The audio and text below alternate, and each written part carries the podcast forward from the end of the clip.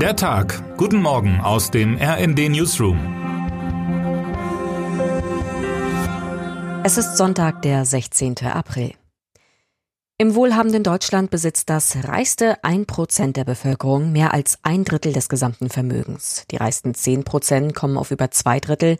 Sie heben den Durchschnitt so stark an, dass die folgenden 10 Prozent, die wohlgemerkt immer noch vermögender sind als 80 Prozent der deutschen Bevölkerung, den landesweiten Vermögensdurchschnitt nicht einmal erreichen.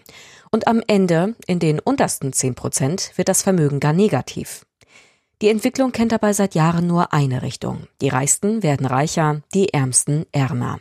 Und auch diese Zahlen der Bundeszentrale für politische Bildung sind schon wieder fünf Jahre alt. Ziehen Sie ruhig selbst Ihre Schlüsse daraus. Und da hört die Ungleichheit keineswegs auf. Während in der Energiekrise darüber diskutiert wird, wie warm die städtischen Schwimmbäder noch sein dürfen, veröffentlichte das World Inequality Lab, eine Denkfabrik um den Ökonomen Thomas Piketty, Daten, nach denen die Emissionen der reichsten 0,001 Prozent in Deutschland bei etwa 11.700 Tonnen pro Kopf und Jahr liegen, dem Tausendfachen des Durchschnittsdeutschen. Superreiche sind damit auch überdurchschnittlich beteiligt an der Zerstörung unseres Planeten. Nirgendwo sonst zeigt sich das so deutlich wie beim Blick auf die Luxusjachten der Superreichen, wie mein Kollege Stefan Stosch eindrucksvoll darlegt. Er schlussfolgert, Superreiche leben mittlerweile in einer Art Parallelwelt, abgekoppelt von gesellschaftlichen Entscheidungen.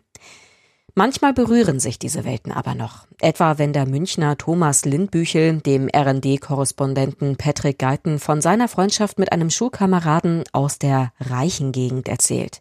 Der habe ihn immer wieder nach Hause mitgenommen ins eigene Hallenbad. Lindbüchel hat dem Freund dafür die schönen Badestellen an der Isar gezeigt. Lindbüchel wohnt im Münchner Vorort Grünwald. Hier leben Schauspielerinnen und Schauspieler, Managerinnen und Manager, reiche Erbinnen und Erben und nicht zuletzt die Fußballstars des FC Bayern München. Aber auch die normalen wie Lindbüchel. Geiten hat sich für uns angeschaut, wie dieses Nebeneinander im Alltag aussieht. Wie kommt es, dass die Superreichen nicht längst schon auf der moralischen Anklagebank schmoren oder wenigstens schnurstracks zur Kasse gebeten werden, fragt sich nicht nur Stefan Stosch am Ende seines Textes. Vielleicht liegt es daran, dass wir immer noch glauben, diese Vermögensgrenzen seien durchlässig, nicht qua Geburt und Herkunft vergeben, sondern durch Leistung erreichbar, auch wenn alle Untersuchungen das Gegenteil beweisen. Besonders gut zeigt sich das in einem anderen Land, in dem die Vermögensschere weit auseinanderklafft, in den USA. Allein die Tatsache, dass die Möglichkeit des amerikanischen Traums vom Tellerwäscher zum Millionär existiert, reicht aus, dass zahlreiche Menschen vom unteren Ende der Einkommensschere eine Partei unterstützen, die seit Jahren für weitgehende Steuerfreiheit für Reiche einsteht. Und aus denselben Gründen spielen wir schließlich Euro-Jackpot und Lotto. Klar ist es statistisch gesehen nahezu ausgeschlossen, dass wir gewinnen. Klar wäre das Geld besser angelegt als für den Tippschein ausgegeben. Aber vielleicht gewinnen wir ja doch.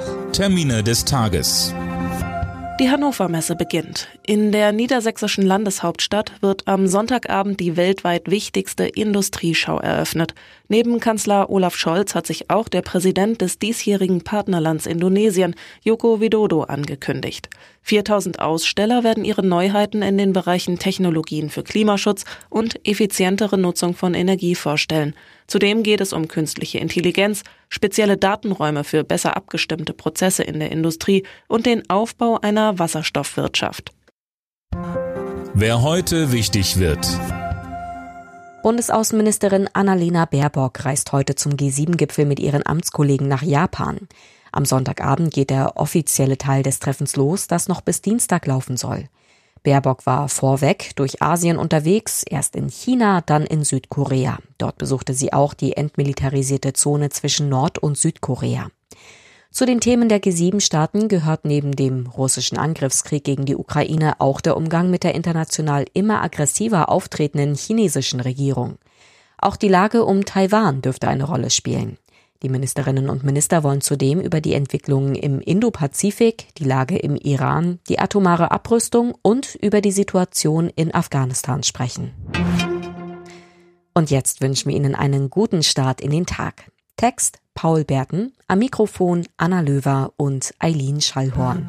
Mit rnd.de, der Webseite des Redaktionsnetzwerks Deutschland, halten wir Sie durchgehend auf dem neuesten Stand. Alle Artikel aus diesem Newsletter finden Sie immer auf rnd.de slash der Tag.